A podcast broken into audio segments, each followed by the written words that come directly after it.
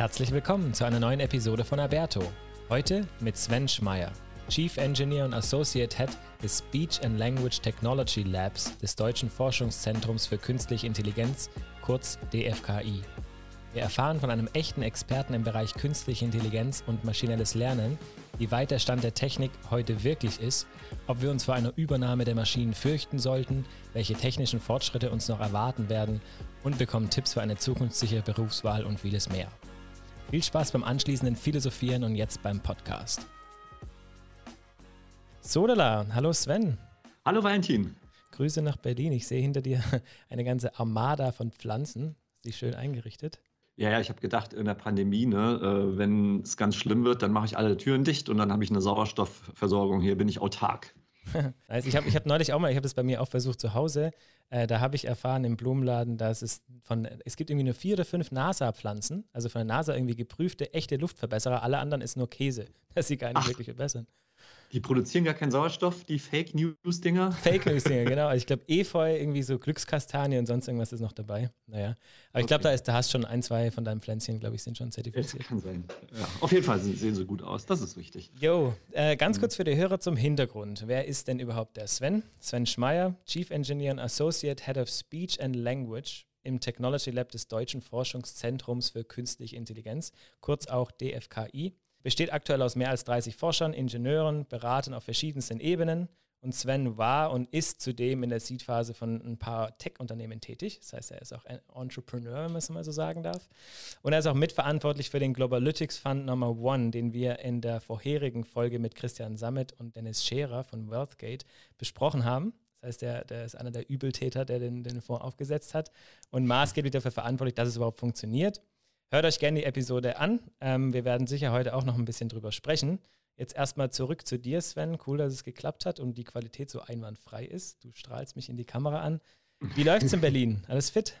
Ja, natürlich. Ich meine, eingeschränkt wie im, im, ganzen Land derzeit, aber wir hatten ja jetzt irgendwie ein Jahr Zeit, uns da richtig rein zu arrangieren. Und äh, wie du schon gesagt hast, die, die Qualität der virtuellen Dinge stimmt ja jetzt mittlerweile. Jeder hat einen guten Internet-Contract äh, gemacht mhm. und ähm, ja, die Ausrüstung stimmt. Also es geht, ne? Also eigentlich ganz super, ja.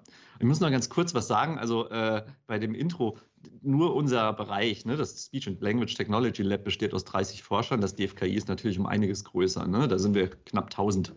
Sauber. Okay. Mhm. Naja, das heißt, du hast ein Team von 30 Leuten, ist ja ganz schön was. Und du hast auch einen Lebenslauf, der sich sehen lassen kann, glaube ich, mit einem Bachelor in Physik, Diplom in Informatik und du bist Doktor in Computerlinguistik. Jetzt fühle ich mich ein bisschen doofer, wenn ich sowas höre.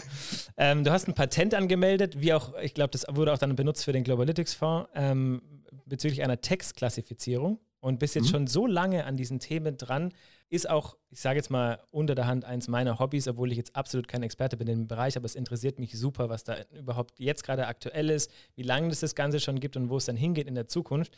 Ähm, das gibt es schon, also Machine Learning, glaube ich, ewig. Ja, aber mhm. irgendwie jetzt gerade vom Gefühl erst seit ein paar Jährchen wirklich publik und in den News und so weiter. Wie kam das denn dazu, dass du überhaupt in den Bereich vorgedrungen bist oder gesagt hast, hey, ja, das ist es, was mich interessiert? Ah, ja, das geht ja ganz, ganz weit zurück. So, ne? Also äh, als, als Kind oder, oder Jugendlicher, da interessiert man sich ja eigentlich für viele Dinge. So habe ich das auch gemacht. Ne? Und äh, ich bin in, in Hessen aufgewachsen. Da gab es damals diesen hessischen Schulversuch. Äh, da hat man äh, gekocht ne? oder Handarbeiten gemacht oder gewerkt und so. Das heißt, man hat alles möglich so ein bisschen in die Richtung Waldorfschule. Das war so meine Grundschule.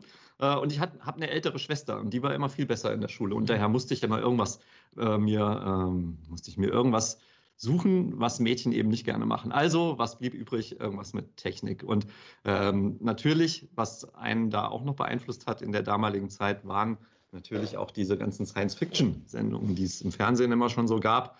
Natürlich Raumschiff Enterprise oder Space äh, 1999, also Mondbasis Alpha 1 hieß das hier. Das waren so die Dinge, die mich so beeinflusst haben und die mich so ein bisschen in diese Richtung gebracht haben, mich für ja, Technik zu interessieren, für Informatik, die damals eigentlich noch gar nicht wirklich da war, also zumindest noch nicht in Deutschland.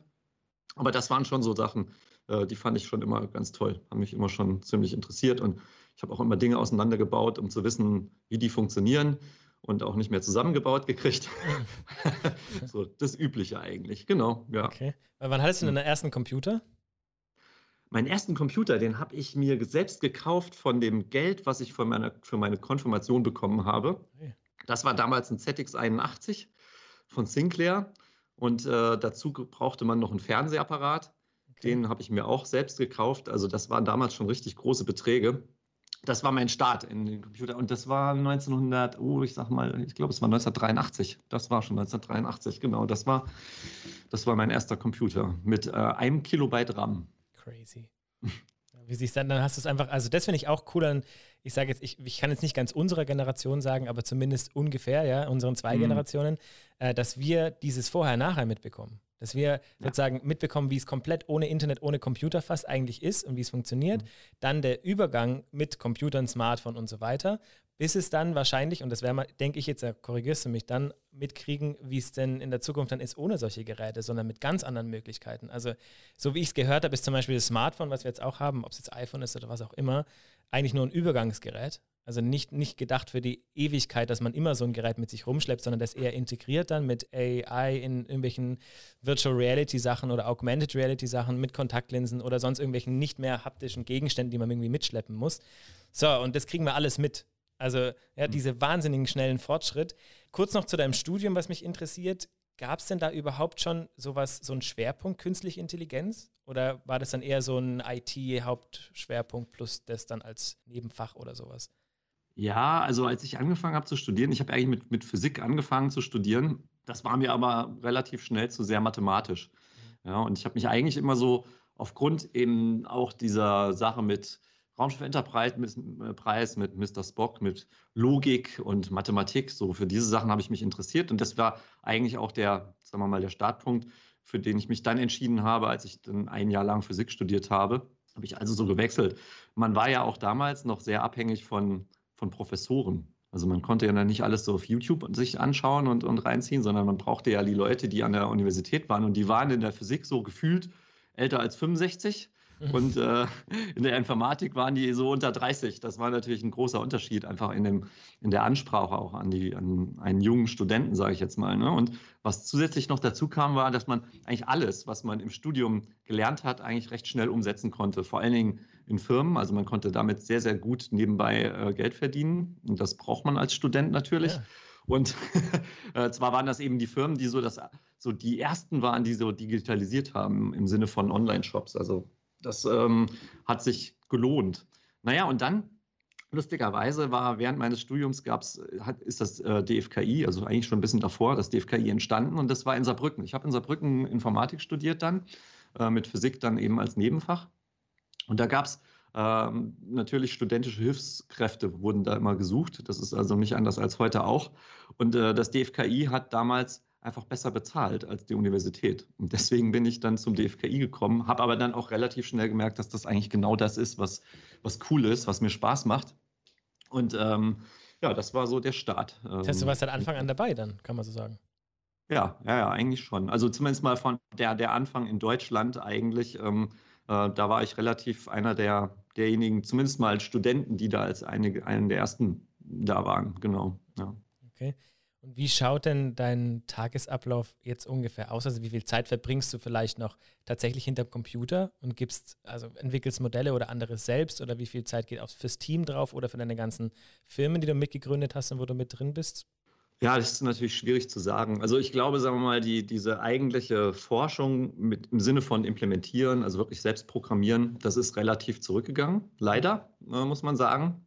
Aber das ist auch ganz normal was ich momentan häufig mache, ist eben die Vermarktung sozusagen dessen, was wir machen. Also im Sinne von Projekte besorgen, Projekte anzetteln mit äh, kleinen und großen Firmen. Ich mache Lehre, ja, ich mache auch Vorlesungen und ich mache ähm, ja, Team, äh, Teambildung noch nicht mal so wirklich, weil die Leute, die wir haben, sind sehr, sehr ähm, eigenständig. Die braucht man gar nicht so wirklich anführen in dem Sinne, wie man es vielleicht ähm, in einer anderen Firma machen müsste sagen wir mal, diese ganz aktuellen Themen, das ist natürlich immer etwas, wo ich auch nach wie vor einen Sender für habe, eine Antenne für habe, die ich auch mitkriege und die ich dann zusammen mit dem Team letztlich auch bearbeite. Mhm. Ja. Jetzt wird es jetzt wird's gleich spannend. Jetzt pass auf. Äh, vielleicht bevor ich einsteige, möchte ich ganz kurz darauf eingehen, weil AI oder KI, künstliche Intelligenz, Artificial Intelligence, wird heutzutage aus meiner Sicht von so vielen Unternehmen verwendet, mhm. obwohl es eigentlich bloß Machine Learning ist, in Anführungszeichen. Da gibt es nichts Selbstlernen. Das sind einfach Algorithmen, die aufgebaut wurden, die verbessert werden durch Supervised Learning und andere Sachen. Aber jeder sagt, wir haben AI bei uns drin, weil es halt ein Buzzword geworden ist, weil sich cool anhört, Investoren gefällt es und so weiter. Nur wenn du es mal abschätzen könntest, muss es nicht statistisch belegt sein, wenn man jetzt 100% vergeben kann, wie viel Prozent geht dafür an Machine Learning und wie viel Prozent an AI oder künstliche Intelligenz? Von den ganzen Sachen, die jetzt aktuell in der Welt benutzt werden, implementiert sind bei Firmen, ganz grob geschätzt. Was glaubst du? Naja, also da müssen wir, ich glaube, da müssen wir einen ganz kleinen Schritt zurückgehen, äh, müssen noch mal ein bisschen definieren, was, was du jetzt genau unter AI verstehst. Und äh, also du hast schon richtig gesagt, eine Machine Learning ist so ein Teilbereich von, von der künstlichen Intelligenz und künstliche Intelligenz ist eigentlich ja entstanden bereits im Jahr 1956. Ne? Da haben sich ähm, äh, die Leute in den USA getroffen und haben gesagt, wir müssen jetzt mal irgendwie, wir würden gerne mal etwas machen, was äh, also eine Maschine dazu befähigt, Dinge durchzuführen, die bislang nur den Menschen vorbehalten waren. Und wir nennen das Ganze künstliche Intelligenz. Das hat jetzt mit Intelligenz eigentlich überhaupt nichts zu tun. Das, war, ein, ein, äh, das war eigentlich ein Werbebegriff weil diese, dieser Begriff künstliche Intelligenz hat natürlich erstmal für Aufsehen äh, gesorgt und hat dann Sponsoren, die damals überwiegend aus dem Militärbereich kamen, das war so die Zeit des Kalten Krieges und die haben gedacht, mit, mit einer intelligenten Maschine können sie, können sie den Kalten Krieg gewinnen oder wie auch immer. Und ähm, also so wenig wie künstliche Intelligenz wirklich intelligent ist, ähm, ist auch das maschinelle Lernen, hat nichts mit dem Lernen zu tun, wie wir das so kennen. Ja es kann natürlich diese Algorithmen, die du, du, die du schon erwähnt hast, ähm, führen natürlich dazu, dass Probleme lösbar werden, die wir eigentlich nicht, sage ich mal, algorithmisch lösen könnten, indem wir irgendwas programmieren. Also das heißt, diese maschinellen Lernverfahren machen durchaus schon in dem, in dem Fall Sinn, indem wir mit der realen Welt sozusagen die Informatik konfrontieren. Also immer dann, wenn wir Probleme in der, in der realen Welt lösen wollen, müssen wir auch auf die reale Welt hören. Und das macht, machen solche maschinellen Lernverfahren. Insofern alles eigentlich, was wir jetzt landläufig mittlerweile unter KI verstehen, also wo wir sagen, wir setzen jetzt hier KI ein, hat auch was mit maschinellem Lernen zu tun, mal mehr und mal weniger. Mhm. Ja, das ist so, das kann man mal grundsätzlich sagen. Das war nicht immer so. Ne? Das war früher in der Zeit, bevor man groß digitalisiert hat oder noch nicht so viele Daten eben auf dem Computer zur Verfügung hatte, hat man anders gearbeitet in der künstlichen Intelligenz, beispielsweise mit äh, Logikkalkülen.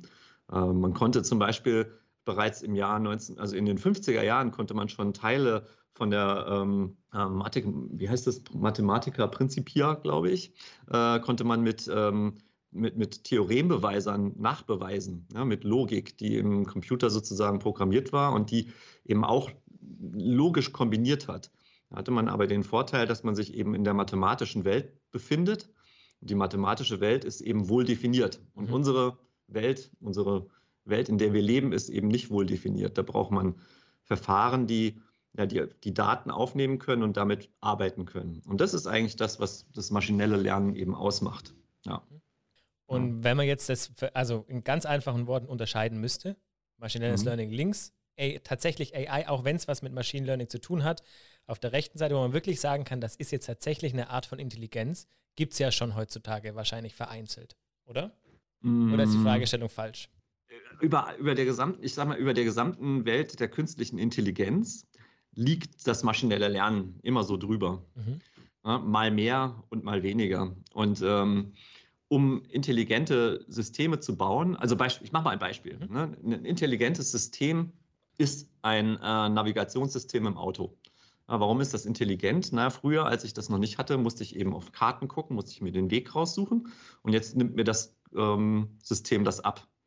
Und so dieses, diese Navigationssysteme, die gibt es ja schon sehr, sehr, sehr lang. Und äh, die haben so eine Evolution mitgemacht. Ganz am Anfang waren die gar nicht so wirklich intelligent, sondern was man da benutzt hat, war so eine Heuristik. Ne? Heuristik ist sowas wie, ich kriege irgendwelche Hinweise von außerhalb, wie ich ein Problem lösen könnte. Und bei einem bei einem Navigationssystem war diese Heuristik im Grunde genommen eigentlich diese Beobachtung, was ist der kürzeste Abstand zwischen zwei Punkten. Das ist eine Gerade und deswegen habe ich ähm, mir einen Weg gesucht, der in der Nähe dieser Geraden war. Das war so, waren so die ersten Navigationssysteme, die führten einen am Ziel, ans, zum Ziel und das war auch alles ganz gut. Und dann sagte man, Ah, da habe ich aber jetzt was vergessen, denn der kürzeste Weg ist nicht immer gleich der beste Weg. Der beste Weg, da müsste ich mir überlegen, was ist eine breite Straße, wo habe ich vielleicht weniger Ampeln oder weniger Verkehr. Das heißt, man nimmt dann Wissen dazu. Das sind solche wissensbasierten Systeme. Und die waren sehr populär in der künstlichen Intelligenzforschung ab dem Jahr 1970 ungefähr bis in, weit in die 90er Jahre rein. Hat man Wissen benutzt. Ähm, ein prominentes Beispiel für diese Art von künstlicher Intelligenz sind sogenannte Expertensysteme.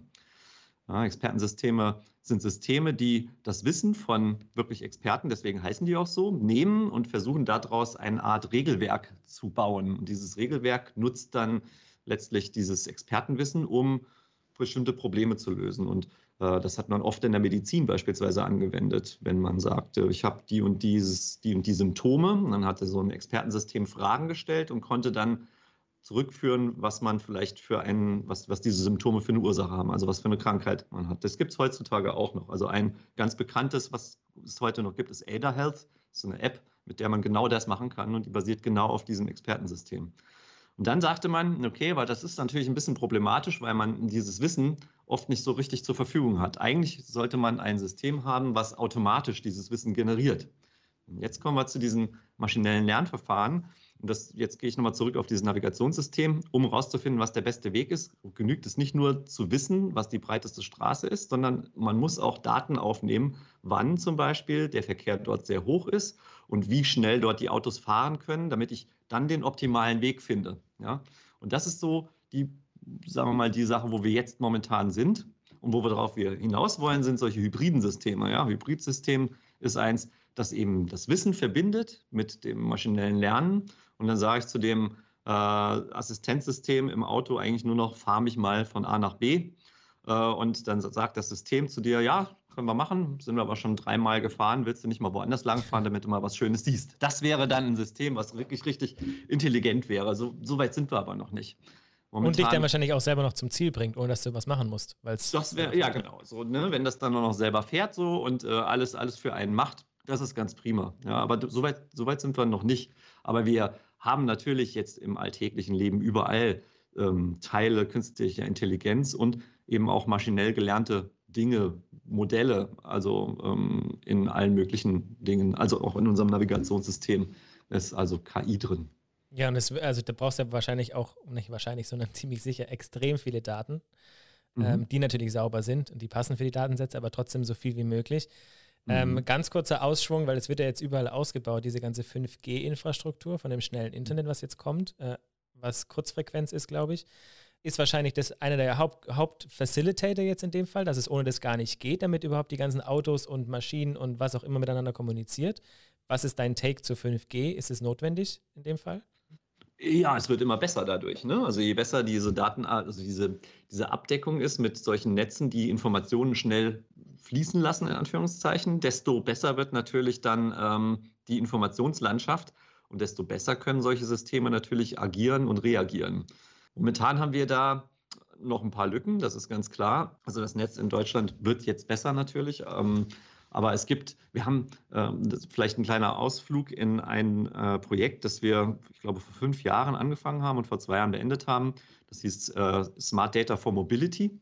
Da haben wir Daten genommen, die wir zur Verfügung haben, also ganz normale Sensorendaten von Autobahnen, aber auch Daten aus dem Internet, also Newsmeldungen oder ähm, äh, solche Feeds und Social Media, um uns so eine Mobilitätskarte von Deutschland aufzubauen. Ja, wir haben also diese ganzen Daten verarbeitet. Man muss dann noch irgendwie diese interoperabel ähm, in einen Topf reinbringen sozusagen. Und dann drüber haben wir dann Modelle trainiert, um herauszufinden, wie die ja, Straßenlage in Deutschland eigentlich aktuell ist und auch Prognosen machen zu können. Also das Schöne, erst Schöne, äh, was dann passiert ist, wir waren schneller als Google. Das hat uns sehr gefreut. Ja. Also wir wussten vor Google, äh, wann und wo ein Stau ist weil wir eben die ganzen verschiedenen Kanäle genommen haben. Wenn wir jetzt 5G haben, brauchen wir die ganzen Kanäle nicht mehr, weil dann fließen die Informationen ja so. Aber was wir auch zum Beispiel gemacht haben, wir haben Prognosen machen können, also wo und wann es beispielsweise Staus geben wird. Also diese typischen Verdächtigen rund um Frankfurt beispielsweise oder rund um München äh, zu Feierabendszeiten wird es halt voll. Das kennt man ja. Aber eine Frage, die wir dann auch beantworten konnten, ist, passieren eigentlich im Winter mehr Unfälle, beziehungsweise gibt es da mehr Staus auf Deutschlands Autobahnen als im Sommer. Und, Und? überraschenderweise nicht. Nicht? Es wird okay. nicht langsamer. Die Durchschnittsgeschwindigkeit im Winter ist genauso schnell wie im Sommer. Was man nicht rausfindet, warum das so ist, aber man kann halt die Evidenz rausziehen, dass es so ist. Crazy. Ja. Das ist ganz interessant, ja. Ja, und es gibt ja brutal viel. Also, du hast vorhin auch ganz kurz äh, Militär erwähnt. Ganz viele Anwendungsmöglichkeiten für diese künstliche Intelligenz und Machine Learning. Wie siehst du das ja auch oft so als Zukunfts-Worst-Case-Szenario gemaltes Bild? Oh, oh, so Herrschaft, Maschinen, äh, ja, wir werden von Algorithmen bestimmt, wir sind dann Sklaven. Geht auch, also bei mir ist es so, meine Furcht ist, wenn dann, dass es diese ganzen Anwendungsfälle im Militär gibt und wir dann sowas wie automatisierte Killerdrohnen und dieses ganze Zeug haben, was ja ziemlich nahe liegt, irgendwie, dass man es einsetzen kann. Bist du eher positiv oder eher negativ gestimmt, was so die Entwicklung jetzt angeht, was wir, wie sich es entwickeln wird tatsächlich? Nicht was, was für Möglichkeiten es gibt, sondern wie du denkst, sind wir dann in 50, 100 Jahren unterwegs?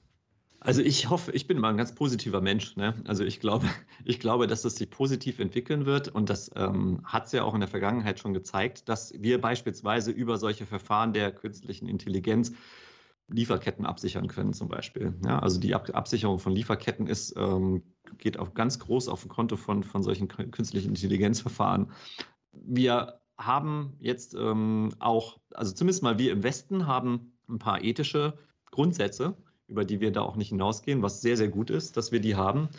Die breiten sich auch aus. Das haben wir nicht nur jetzt hier in, in Europa, haben wir auch in Amerika. Das gibt es auch höchstwahrscheinlich in China, wissen wir nur nicht äh, wo es so Grenzen gibt, wo der Mensch auch weiß, ähm, bis dahin geht's und weiter sollte man es nicht treiben. Äh, die, die andere Frage, ähm, beziehungsweise der, der, der, andere Gesichtspunkt, ich glaube, das war auch so ein bisschen deine Frage, ob wir irgendwie befürchten müssen, dass die KI sich irgendwann mal selbstständig macht und äh, wir dann sozusagen wie in diesen Science-Fiction-Filmen unter der Herrschaft der KI leiden werden. Das ist wiederum würde voraussetzen, dass die Dinger tatsächlich intelligent sind und auch wirklich lernen können, aber haben wir ja schon gesagt, können sie momentan noch nicht. Und ich sehe auch noch nicht, wie das in Zukunft passieren könnte, ehrlich gesagt. Mit den Ansätzen, die wir derzeit in der künstlichen Intelligenz, Intelligenz fahren, halte ich das für ausgeschlossen. Ja, tatsächlich? Ja, ja also, also dieses, dieses Bewusstsein, was man so einem System natürlich unterstellen müsste, äh, gibt es nicht, wird es auch nicht geben. Also zumindest nicht aufs absehbare Zeit und zumindest nicht auf Basis der Dinge, die ich so kenne. Vielleicht gibt es ja auch andere, aber ähm, nicht das, was wir so machen. Nee. Crazy, weil du bist jetzt, äh, erstmal bist du ein, in dem Bereich ein Experte, deswegen freut es mich, mit dir darüber zu sprechen, bist aber trotzdem einer der Ersten, der sich mit dem Bereich beschäftigt, mit dem ich gesprochen habe, der, der das tatsächlich fast ausschließen würde. Mhm. Weil, ja, ja also, ich, also Bewusstsein ja, wenn es wirklich um, dass die Maschine sich seiner selbst oder ihrer selbst bewusst ist, gehe ich mit dir den Weg. Mhm. Aber wenn wir davon sprechen, dass die Algorithmen, die wir entwerfen, die auf Selbstverbesserung angelegt sind und grundsätzlich vielleicht ein Problem lösen sollen, ein grob gestricktes Problem oder anderes, wir dem ein Framework geben und sagen, ja, zum Beispiel, was du jetzt vorhin gesagt hast, ethische Grundprinzipien oder anderes, würde des Menschen unantastbar oder der Mensch ist immer mehr wert als alles andere, um so ein bisschen so, so ein Framework zu geben, dass er jetzt plötzlich nicht sagt, ja, okay, wir müssen die Erde retten, aber das, der Mensch ist überflüssig oder macht es nur kaputt, also weg mit Menschen so. Das kann man so ein mhm. bisschen ausschließen vielleicht. Aber sobald es dann in den Bereich, wenn ich es mir jetzt selber vorstelle, geht, dass die Maschine oder der Algorithmus versucht, sich selbst zu verbessern, um die Lösung noch effizienter zu erreichen oder noch besser oder überhaupt zu erreichen, und das sozusagen auf Sachen oder die Maschine auf Sachen kommt, die wir gar nicht mehr verstehen können, also Schlüsse, Schlussfolgern kann in so einer äh, äh, Art und Weise, dass wir gar nicht mehr nachvollziehen können, wie sie überhaupt zu dem Schluss gekommen ist und auf ganz andere Denkweisen kommt, und wir das ja von vornherein nicht wirklich antizipieren können, könnte das doch schon in eine Richtung gehen, dass wir dann zum Teil zumindest fremdbestimmt sind, oder nicht? Genau, also das ist dann, das ist ein anderes Thema, genau. Das, das ist dann eben letztlich, wir, wir als Menschen bestimmen einfach die Regeln, in denen sich etwas ähm, abspielt. Und da müssen wir natürlich die Regeln bestimmen. Wir brauchen eigentlich keine KI, um äh, Systeme zu entwickeln, die uns unterjochen oder vernichten könnten. Ja, dafür genügt ja ein ganz einfacher, wir, wir schalten den, den Knopf für die Atombombe beispielsweise jetzt frei und die wird, das wird jetzt einfach gesteuert von Wettereinflüssen. Ja, das, das ist ja nicht künstlich intelligent, aber wir, wir haben die Regeln geschaffen und sagten, nein, da sitzt jetzt ein Mensch, bevor da sowas passiert, der muss erstmal irgendwie komplizierte Dinge machen, damit das losgelöst, also gestartet wird. Und diese Regeln wird es ja immer geben. Also ich meine, wenn es die mal nicht mehr gibt, dann gebe ich dir recht, dann könnten wir durch solche Systeme in irgendeiner Art und Weise geschädigt werden. Ähm, aber diese Systeme haben ja in dem Sinne, ja, du sagtest es schon, die haben eben kein Bewusstsein. Insofern ist diese Gefahr, so, solange wir diese Regeln haben und solange wir eben denkend damit umgehen, solange läuft das auch gut. So, zuhören, Leute. Hier eine sehr positive Sicht auf die, auf die Zukunft. Tut auch mal gut, sowas zu hören. Ähm, ich meine, du kennst dich ja wirklich damit aus. Jetzt hast du ganz kurz China genannt. Ich glaube, da mhm. sieht es einfach so ein bisschen anders aus. Vielleicht vorab, wie schätzt, wie schätzt du Deutschland einfach im Vergleich zum Rest der Welt ein, was den Forschungsstand angeht? Sind wir da vorne mit dabei oder haben wir einfach nicht genug Ressourcen, um da mitzuhalten oder zu starke Re Reglementarien, nee, Regularien, was den Staat oder mhm. sowas angeht, was mit Daten angeht und so weiter? Also wir sind ähm, mit, mit Deutschland oder mit Europa, sage ich jetzt mal an sich, wir sind da immer noch gut mit dabei, auch wenn andere was anderes sagen. Wir sind sehr gut in der, in der Grundlagenforschung. Ja, also jetzt spreche ich mal von dem Bereich künstliche Intelligenz. Ne? Wir sind sehr gut in diesem Bereich. Äh, wir sind auch sehr gut vernetzt. Es gibt auch kein, ich sage jetzt mal, keine Isolierung. Insofern, dass irgendwie ähm, die Europäer machen, was die Europäer machen, die Amerikaner machen, was die Amerikaner machen, die Chinesen machen, was die Chinesen machen. Das ist ja alles vernetzt. Die Wissenschaft ist mehr vernetzt denn je. Ja, also auch nicht nur eben ähm, wir mit den westlichen Staaten, sondern auch mit China. Da, da gibt es also, es gibt Webseiten, archive.org, das ist eine Webseite, da gibt es ähm, Pre-Releases und Veröffentlichungen, da veröffentlicht jeder drauf, alle Wissenschaftler, äh, die sozusagen was auf sich halten und Innovationen machen, veröffentlichen dort ihre Preprints oder beziehungsweise auch ihre, ihre ähm, Papers, die sie auf Konferenzen zeigen oder präsentieren. Und insofern sind, spielen wir da auf jeden Fall sehr gut mit. Und wir haben auch mit, ähm, ja, auch gerade mit Deutschland, wir haben ein paar KI-Standorte in Deutschland, die wirklich richtig, richtig gut sind. Ja? Also dazu gehören unter anderem, und ich vergesse jetzt garantiert welche, aber, es, aber ähm, es, dazu gehört unter anderem Tübingen, äh, München, Aachen, Saarbrücken, Berlin natürlich, auch ähm, ein ganz großer Standort. Und Dresden bitte die anderen entschuldigen. Es gibt noch ganz viele andere. Wo, ähm, das ist auch ganz gut. In Deutschland ist alles ein bisschen dezentral und die äh, haben alle ihre Spezialitäten und alle ihre Vorzüge. Und da passiert echt unheimlich viel. Und wir sind da nicht zurück. Äh, nicht großartig. Wo wir zurück sind, äh, im Vergleich jetzt zu, den, zu China oder zu, ähm, zu USA, ist einfach in der Umsetzung. Ja, also in der, in der wirtschaftlich Machung. Mhm. Das passiert bei uns, ist sehr, sehr, sehr, sehr schlecht im Vergleich äh, zu, zu den anderen genannten Ländern. Das liegt auch natürlich daran, dass äh, in Deutschland in der Hinsicht recht wenig investiert wird. Also so als Vergleich, in, in China ähm, soll bis 2025 die KI-Industrie jährlich 60 Milliarden Dollar umsetzen. Und wir streiten uns derzeit darum, um drei Milliarden Euro, die bewilligt wurden zur KI-Forschung, aber immer noch nicht ausgegeben werden. Und äh, bis 2025, ähm, das ist jetzt ganz neu, werden die Investitionen des Bundes in, äh, im Bereich KI von drei auf fünf Milliarden Euro erhöht. Ja, also China macht 60 Milliarden Dollar Umsatz. Wir erhöhen die Investitionen von drei auf fünf Milliarden Euro da sieht man so ein bisschen den Unterschied, also von der, vom Stellenwert her. Ne? Das ist ähm, ein anderes Thema in China. Ich meine, wirtschaftlich liegt es vielleicht auch daran, dass wir in China durch dieses autoritäre System Sachen haben, die nochmal wirtschaftlich vielleicht interessanter sind, wie jetzt zum Beispiel, also immer unter dem Deckmantel, wir reden jetzt nicht über Moral oder anderes, einfach nur mal rein aus der Wirtschaft gesehen, mhm. Social Scoring und die ganzen Sachen, die dort eingesetzt werden, um die Bevölkerung zu beobachten, zu monitoren, Aussagen zu treffen, wahrscheinlich auch im Bereich dann Werbung und anderes ganz anders vorgehen zu können. Siehst du sowas bei uns auch in ferner Zukunft auf uns zukommen oder wird das wahrscheinlich nicht der Fall sein, weil wir einfach anders gestrickt sind. Und vorausgesetzt, wir haben jetzt dieses demokratische System, was wir aktuell in Deutschland haben, in einigermaßen in dieser Form auch später. Gibt es dann trotzdem so, ganz kurz noch zur Erklärung, ohne die Frage ewig ausschreiben zu wollen. Mhm. Ähm, von meinem Gefühl her ist es so, vor zehn Jahren hat sich jeder noch beschwert, wenn er seinen Namen im Internet irgendwo angeben musste. Dann gab es irgendwie die E-Mail, das war auch schon doof, wollte man nicht. Heutzutage ist es sowieso, also E-Mail-Name sowieso, Postadresse auch, Telefonnummer vielleicht manchmal noch nicht, vielleicht auch nicht zu jedem Newsletter, aber es wird immer weniger, also die Angst davor, seine Daten irgendwo abzugeben, wird immer geringer. Das heißt, es ist viel mehr okay heutzutage, als was mhm. vor zehn Jahren noch okay war. Wenn man das ein bisschen extrapoliert, geht es wahrscheinlich schon in die Richtung, dass Leute viel, noch viel freier mit den Daten umgehen werden. Jetzt zurück zur Frage, glaubst du, es kommt bei uns auch zu sowas wie Social Scoring oder anderen Überwachungsmechanismen basierend auf maschinellem Learning oder AI?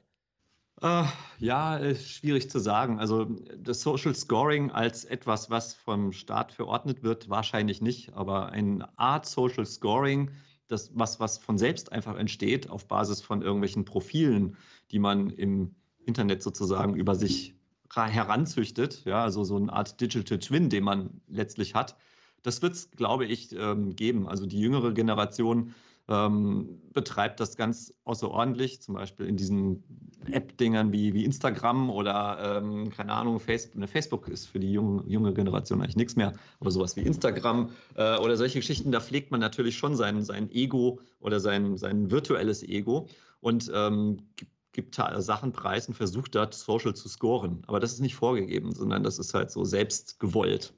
Ja. Was wir halt ähm, in Deutschland oder in, ja, in Europa eigentlich, muss man sagen, ähm, haben, das finde ich übrigens auch sehr, sehr gut. Wir haben jetzt ähm, sehr, sehr gute Konzepte, wie man Daten schützt oder anonymisiert und so weiter. Und das ist unter anderem der Verdienst ähm, des Datenschutzes in Europa. Ich glaube persönlich, dass man unter diesen Voraussetzungen bei uns relativ, also schon schneller und besser agieren könnte und nicht irgendwie bei jedem Piep erstmal nach dem Datenschutz ruft, ja, äh, das, das, das hindert tatsächlich, also auch die, die Entwicklung an sich, da haben wir ein bisschen so ein Defizit. Auch im Hinblick darauf, wie du bereits sagtest, dass die, Deutschen, dass die Menschen in Deutschland offener werden, was ihre Daten anbelangt. Also wenn man sich mal anschaut, also in Deutschland werden ungefähr etwa 90 Prozent aller, aller Leute, die im Internet sich bewegen, benutzen Google als Suchmaschine, die dafür bekannt ist, dass die alles Mögliche mittracken. Ja, also ähm, das machen die halt, um besser zu werden. Sie wollen ja nicht wissen, was ähm, Herr Schmidt und äh, Frau Huber machen, sondern die wollen einfach ihre Dienste verbessern. Oder auch, dass ungefähr drei Viertel der Deutschen, die ein Smartphone haben, benutzen halt Android als Operating System. Und auch das ist mit Google zusammenhängt natürlich eben das Ding, was die Daten eben benutzt, um Dienste zu machen. Da sind wir als, also machen wir, aber Deutschland ist da immer sehr, sehr zurückhaltend mit ähm, dem, was man mit Daten machen darf. Also andere ziehen da an uns vorbei. Also das ist ganz klar. Ja, ich glaube, ich okay. bin jetzt von der Frage abgeschweift. nee, nee, war schon noch die richtige Richtung. Okay. Ja? Ähm, ja, und es löst ja auch ziemlich viel. Und das ist ja das immer das Problem, dass man kann sich schon beschweren auf der einen Seite, dass man die ganzen Profile dann online hat und das sich automatisch dahin entwickelt und man will das eigentlich gar nicht, dass es, aber man will dann doch wieder den Vorteil, den man dadurch zieht. Also mhm. mit irgendwelchen Produktvorschlägen oder sonst irgendwelchen Einsparungssachen, was auch immer. Ist so ein bisschen äh, Katz-Maus-Spiel. Ähm, mhm. Wo es denn hin im Bereich, also man kann, wir können jetzt über stundenlang über jeglichen Bereich sprechen, aber was mich so auch noch ein bisschen interessiert, ist so eine andere Angst. Nicht wie vorher dieses Worst-Case-Szenario, alles geht den Bach runter, wir werden Sklaven, aber schon in die Richtung, es wird, wird viele Jobs geben, wenn wir jetzt von autonomem Fahren sprechen, wie der Busfahrer oder andere, die wahrscheinlich wegfallen werden über kurz oder lang. Wahrscheinlich dann auch Taxifahrer, Uber und so weiter, wenn das alles autonomisiert wird. Gibt es noch ganz viele andere Bereiche. Da habe ich auch verschiedene Meinungen gehört bisher. Die einen sagen, mhm. ja, oh Gott, äh, was machen wir denn alle nur? Wir, wir werden keine Jobs mehr haben und äh, ich kann es eh vergessen und Rente kriege ich auch nicht. Dann gibt es die, die sagen, Leute, es gibt so viel mal mehr Jobs, die es heute noch gar nicht gibt, die erschaffen werden. Man muss nur schaffen, diesen, dieses, diese, diesen Trans die Transformierung zu schaffen von dem jetzigen zum anderen. Wie siehst du das? Ist es eher ein Risiko, was jetzt auf uns zukommt, wo wir sagen, oh, oh, Massenarbeitslosigkeit, weil jetzt nur noch Maschinen und die Unternehmen dann ja, wollen Geld sparen und nehmen natürlich dann die Maschinen und nicht die Leute? Oder andersrum? Oder, oder mhm. ganz anders? Ja, das ist, das ist schwierig zu beantworten. Ne? Also ich, ich möchte mal so sagen, Alltägliches äh, wird weiterhin vom Mensch gemacht. Also wir werden wahrscheinlich also mh, hm, keine automatisierten Dienstleistungen haben. Der Friseur wird immer noch der Friseur sein und der Handwerker bleibt der Handwerker. Und ähm, also da wird sich, glaube ich, tatsächlich nicht so wahnsinnig viel verändern. Aber das darf man auch nicht vergessen. Der Mensch passt sich eigentlich auch immer seiner Umwelt an. Also du sagtest es schon, wer hätte gedacht, dass äh, es Arbeitsstellen gibt, die durch die Virtualisierung gebracht werden ja, oder die durch äh, Facebook äh, äh, entstehen oder durch das, was in den letzten 20 Jahren im Internet passiert ist. Ja, das sind ja ganze neue Sparten entstanden. Aber es ist auch in der, in der ähm, Entwicklung der Menschheit immer so gewesen, dass man versucht hat, bestimmte Prozesse zu verbessern oder zu verändern und dann sind die einen Sachen weggefallen, es kamen neue dazu. Und die, das Wichtige, was der Mensch sich bewahrt, hat bislang immer noch und es wird wahrscheinlich auch so weiterhin bleiben, ist halt, dass er sich eben anpassen kann. Also der Mensch kann sich anpassen und ähm, das Berufsbild verändert sich natürlich in den Branchen auch. Also mein Berufsbild beispielsweise hat sich völlig verändert in den letzten 20, 30 Jahren und das wird auch weiterhin so gehen. Ja, und äh, andere Berufsfelder eben auch. Insofern, ich glaube, der Mensch wird nicht überflüssig. Was das autonome Fahren äh, ähm, anbelangt, da bin ich mir noch gar nicht so sicher, dass das irgendwie so gut funktioniert hier in Europa. Ob der Taxifahrer jetzt wirklich äh, arbeitslos wird, mag ich gar nicht zu beurteilen. Was sich bestimmt ändern wird, sind solche Beraterthemen, also der Steuerberater oder der Vermögensberater. Wenn der nicht ähm, diese modernen Technologien auch benutzt, dann wird er seinen Status quo nicht halten können. Ja, also oder der Versicherungsberater, diese neue App, die jetzt überall be, be, ähm, beworben wird, Clark, glaube ich, heißt die, mhm. die einem das äh, ähm, Versicherungsmanagement übernimmt Klar, dann brauche ich keinen normalen Versicherungsmakler mehr. Wenn der allerdings sich dieser Technologien bedient und dann ein, sein menschliches Wissen wieder oben drauf setzt und das wieder verbessert, dann ist es wieder ein ganz anderer Schuh. Also so eher so eine Art Zusammenspiel, wenn man das dann. Richtig, ja. genau. Okay. Ja. Mhm. Was würdest du Studenten oder Berufs, naja, oder Leuten empfehlen, die jetzt gerade erst anfangen mit der Ausbildung oder ja noch die völlig freie Jobwahl haben? Was für Jobs siehst du, auch wenn es vielleicht ziemlich viele noch geben wird, was für Jobs siehst du am lukrativsten oder wo du sagen kannst, okay, Leute, das gibt es auf jeden Fall noch als allerlängstes, so als Top-Top-Bereiche vielleicht? Ah, das ist, das ist eine schwierige Frage, wenn wir jetzt irgendwie, also ich sage mal, die ganzen Technologiestudiengänge, ja, alles, was in Richtung Technologie in irgendeiner Art und Weise geht, das wird es halt auf jeden Fall immer noch geben. Ich glaube auch, dass ähm, solche Berufssparten, die jetzt ein bisschen nach unten gegangen sind, äh, wie ähm, sowas wie Geografie beispielsweise. Das hat sich halt verändert, ja. Ähm, also ich habe mit einem Geografiestudenten in der WG damals gewohnt und der hat noch äh, die ähm, Bergbewegung in Kenia oder was weiß ich was studiert. Die machen jetzt halt andere Sachen. Die studieren jetzt beispielsweise die Auswirkungen von bestimmten Technologien auf die Erde und das verändert sich dann halt, ja was, wenn man ähm, ganz viel Geld verdienen möchte, dann soll man weiterhin Wirtschaft machen, da verdient man wahrscheinlich am meisten. Wenn man in Richtung KI möchte oder diese Informatikbranche, äh, dann ist es nach wie vor, und ich muss es leider sagen, man kommt um die Mathematik nicht herum. Man muss sie machen, äh, weil sie ist praktisch das Fundament und das Wichtigste und natürlich eben auch die klassische Informatik. Das heißt also, Programmieren lernen muss man. Da muss man, letztlich muss man kein Genie sein, man muss kein Genie in Mathematik sein, um das Ganze machen zu können. Ähm, sowas kommt natürlich auch durch das damit umgehen. Ja, wenn ich, also ich muss nicht alle Theorembeweise von der Mathematik können, aber ähm, ich muss. Oder alle Programmiersprachen, ja. gibt ja auch ultra viele. Bitte? Oder alle Programmiersprachen beherrschen oder sowas. Ja. Richtig, genau. Das, ähm, aber man kommt letztlich einfach auch nicht drum rum um diese Sachen. Also das muss man tatsächlich einfach mitnehmen. Ja, und je frühzeitiger, desto besser.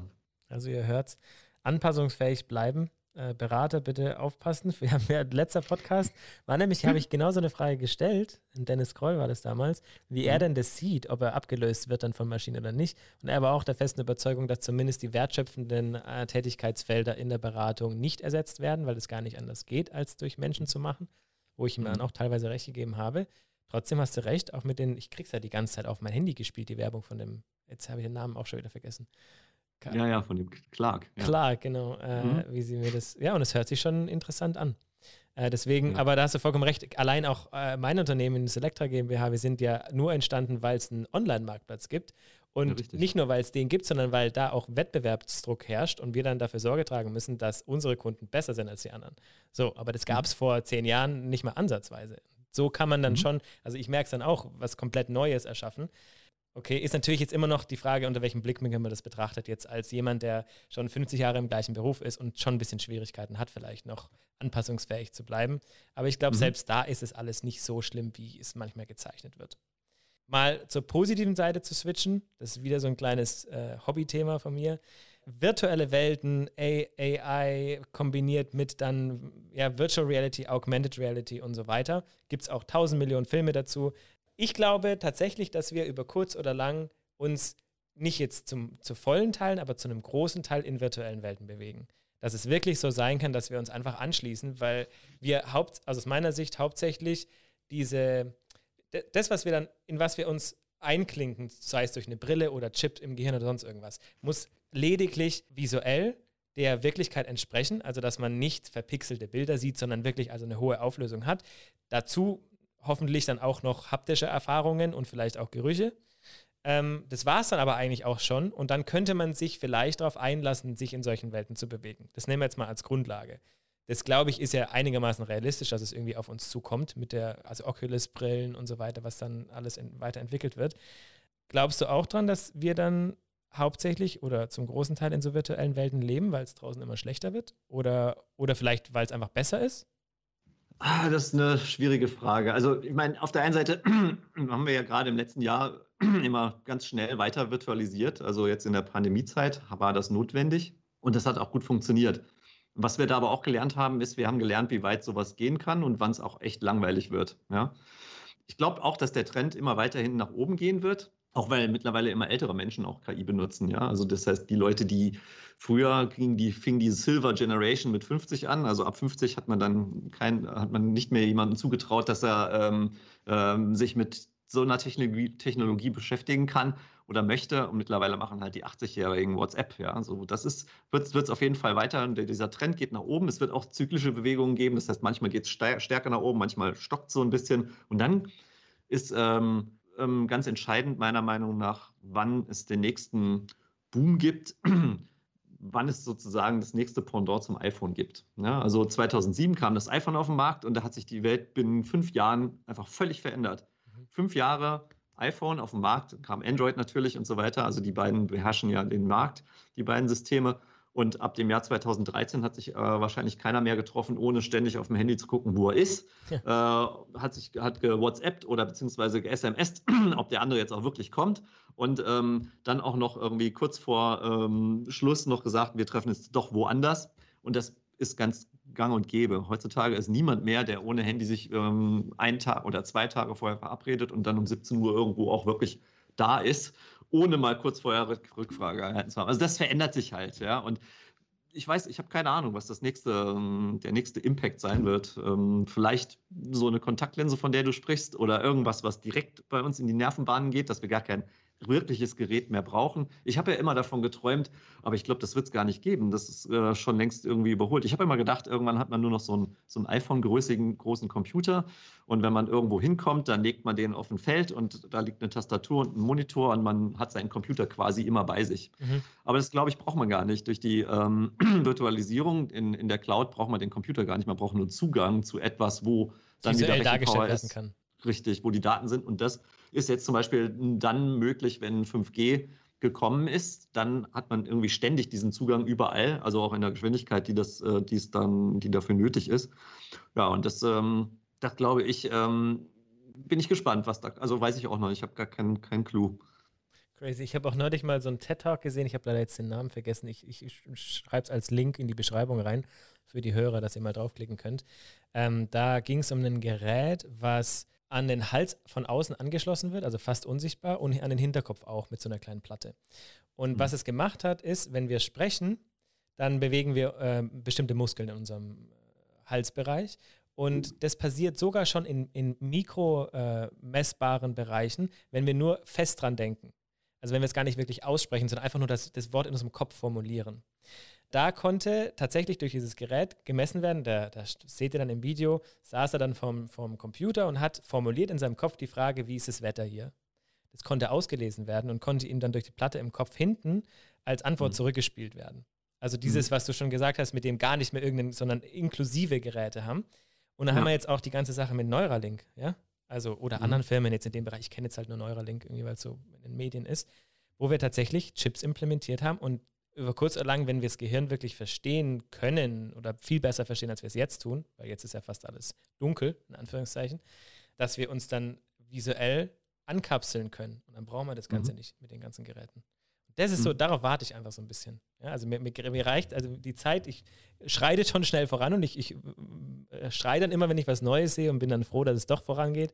Mir geht es ein bisschen zu langsam. Ich glaube, da braucht man einfach ein bisschen mehr Geduld. Also du willst in die Matrix eintauchen, gibst zu. Ich glaube schon. Muss ich dir ehrlich sagen. Weil ich, also alle sagen mir dann so, wenn es nicht echt ist, dann gilt es doch nicht.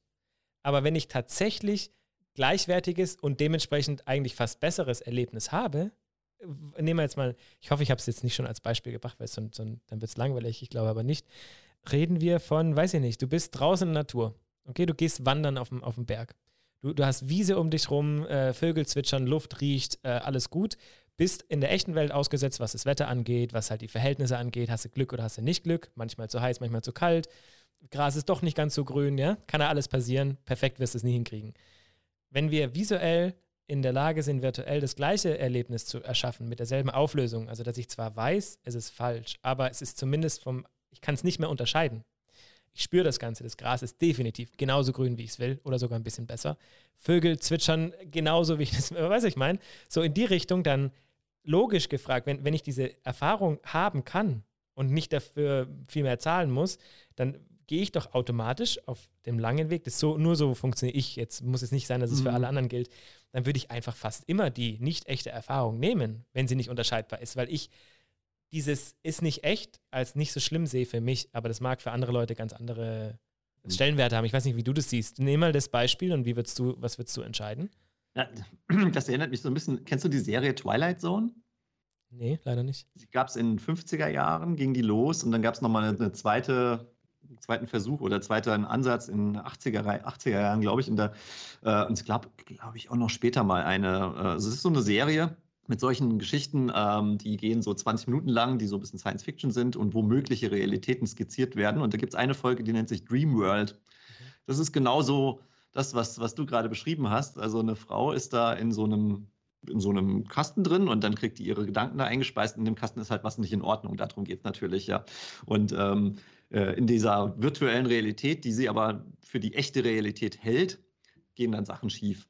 Also ähm, für den jetzt, der, der das gerne mal gucken will, Spoiler-Alarm, ja, nächste anderthalb Minuten nicht hinhören. Also letztlich, was passiert ist, diese Maschine geht kaputt und es britzelt so und in der realen Welt ist halt die Frau, glaube ich, tot und sie lebt aber weiter in der virtuellen Welt und jetzt ist die Frage, was ist denn jetzt eigentlich real und was ist virtuell und das geht so ein bisschen in das Thema, was du sagst. Ähm, jetzt werden wir aber philosophisch hier.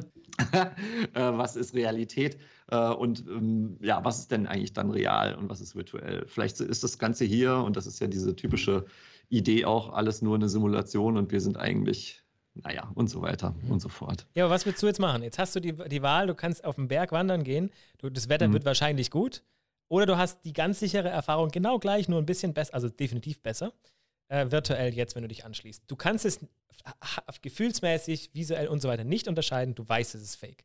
Für was entscheidest du dich? Ich glaube, das ist ein bisschen so die, die Frage, ähm, fahre ich Auto in einer oder fahre ich Auto in einer Simulation oder in der Realität? Ich glaube, um es zu lernen, um, um zu, die ersten Erfahrungen zu machen, würde ich die, ähm, würde ich das Virtuelle probieren und ähm, weil mir da nichts passieren kann, da kann ich alles austesten und so und dann vergleiche es dann nachher nochmal mit dem Realen. Ich glaube, so würde würd ich es machen. Spannend. Wir werden es alle machen, glaube ich. Zumindest diese Entscheidung werden wir irgendwann mal so ein bisschen treffen.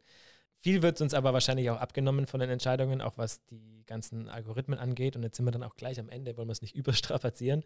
Aber nur, was ich so noch so ein bisschen als Thema hatte oder als Gedankenexperiment, weil mir die ganzen oder die meisten meiner Bekannten sagen, wenn es um dieses Thema geht, ich würde mich nie an eine Maschine anschließen. Ich würde niemals einen Roboter irgendwie mich lenken lassen, Chip im Gehirn haben oder anderes. Mhm. Und wenn ich aber argumentiere, klappt dann meistens schon, schauen wir mal, ob es bei dir klappt, wenn du so einer wärst. Ähm, es fängt an, dass man, was weiß ich, kleine Nanobots ins Blut kriegt, um Krebsvorsorge zu betreiben. Dass man einfach ganz mhm. sicher sein kann, okay, ich kriege keinen Brustkrebs, Speicheldrüsenkrebs, was auch immer.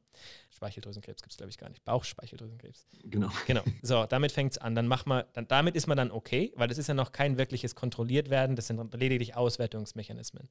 Dann als nächstes gibt es vielleicht einen Austausch von einem Organ, was künstlich erschaffen wurde, weil meine Lunge nicht mehr funktioniert, weil ich Raucher war ewige Jahre oder sonst irgendwas. Ist auch noch okay.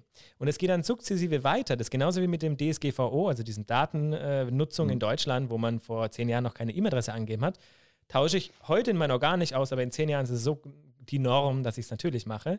Geht dann so weit, dass man über, also sich dann vielleicht eine neue Schicht über den Cortex legt, weil man sagt, okay, man nimmt so einen kleinen Chip noch mit auf, äh, der dann mit dem Cortex kommuniziert und man kann plötzlich auf Internetdatenmengen zugreifen, hat alles plötzlich im Kopf, die ganzen Informationen und so weiter. Und es entwickelt sich dann dahin. Und da gibt es auch noch ein mhm. cooles Buch, woher ich auch so ein paar Theorien habe. weil aus mhm. mir selber kommt der natürlich auch nicht. Äh, hast du bestimmt, hast es gelesen, Homo Deus von Yuval Harari? Nee, habe ich noch nicht, aber Mensch, wollte ich schon ich immer mal. Mhm. Das musste machen. Ist natürlich eine sehr spezifische Sicht, ist aber jetzt nicht mhm. so, weiß ich nicht, so, so geschrieben im Sinne von, das ist die einzige Realität, sondern er stellt es schon als seine Theorie hin und ganz nett mhm. einfach zu lesen und was, wie was auch Religion mit dem ganzen Thema zu tun hat, ohne jetzt in eine Richtung abzudriften. Leute, das gebe ich euch auch noch als äh, Tipp. Ich glaube, da schicke ich euch einfach einen Amazon-Link. Genau, einfach so ein bisschen in die Richtung denken, weil ich, das kommt einfach auf uns zu. Da bin ich mir ziemlich sicher. Und wenn ich dich jetzt auch so höre und du eher positiv über diese ganze Sache denkst, auch was AI angeht und Machine Learning, ich meine, das ist ja der Grundstock irgendwie, der uns dazu führt, überhaupt solche Technologien zu haben. Ohne das geht es mhm. ja gar nicht. Bin ich sehr, sehr gespannt. Ja, also ich, ich, ich, ähm, ich würde viele Sachen machen. Bei manchen Sachen denke ich, also da müsste ich, äh, müsste man genauer drüber nachdenken, wie sicher das ist. Also wenn du jetzt zum Beispiel dir ein System, was vernetzt ist, irgendwie online über deinen Cortex stülpst, dann müsste es ähm, wirklich sehr sicher sein, dass sich da keiner zum Beispiel reinhacken würde, wenn wir jetzt mal so weit gehen wollen, ja. Und dann ähm, dich, was weiß ich, wie so ein ähm, IoT-System benutzt, um irgendwelche Dinge zu machen, ja. Also da ist das Thema Security ein ganz großes, ähm, wo, ich, wo ich da tatsächlich aufpassen würde und wo ich denken würde, okay, wenn das nicht wirklich, wenn ich nicht davon überzeugt wäre, dass das secure enough ist, dann würde ich es auch nicht, glaube ich, machen. Also nicht in diesem Kontext. Natürlich, aber ich würde, so was du gerade gesagt hast mit den ähm, mit Nanobots in der Blutbahn oder ähm, Austauschorganen gibt es ja jetzt eh schon, nur eben vielleicht noch nicht so wirklich künstliche, die dann ähm, erzeugt wurden. Aber das würde ich natürlich auch alles machen. Ja, würde ich auch machen. Ja. Aber was dann, ähm, sagen wir mal, direkt ans Gehirn geht, da wäre ich, wär ich noch skeptisch. Allerdings eben nur aus diesem Grund. Nicht, um es ähm, vielleicht nicht zu erfahren, das fände ich auch total cool, aber diese Gefahr, dass man, dass da was in irgendeiner Art und Weise passieren könnte, was ich nicht beeinflussen mehr kann, weil es ja dann schon geschehen ist, das ist äh, so ein Thema. Muss man sich noch ein paar Science-Fiction-Filme angucken, wie man damit zurechtkommt. Ja, und wir müssen ein bisschen Fortschritte machen noch, glaube ich, in, in dem ganzen Bereich Datenschutz und Sicherheit und das wirklich ja, unangreifbar zu machen, dass es geht. Aber ich bin da auch hm. positiv gestimmt. Hey du, äh, super cooles Gespräch. Danke dir vielmals für deine Zeit. Gerne. Auf der jetzt auch ein Hat bisschen Spaß, Spaß gemacht. Hat's cool. Du, ähm, ich wünsche dir ganz liebe Grüße nach Berlin. Ich hoffe, den Hörern hat es gefallen. Und dann sehen wir uns bestimmt bald mal wieder. Letztes Mal, wir haben uns ja äh, vielleicht kurz zum Hintergrund, woher wir uns kennen, auf der Jahresauftaktveranstaltung von Worthgate tatsächlich kennengelernt. Damals hat es auch einen kleinen ja. Vortrag gehalten. Gibt bestimmt sowas nochmal in der Zukunft, da kommen wir mal zusammen. Ich hoffe. Und philosophieren ja, ja, genau. ein bisschen. ja. jo, alles klar. Ja, ich danke dir auch. Super, hat Spaß gemacht und ähm, ja, hoffentlich bis, bis bald.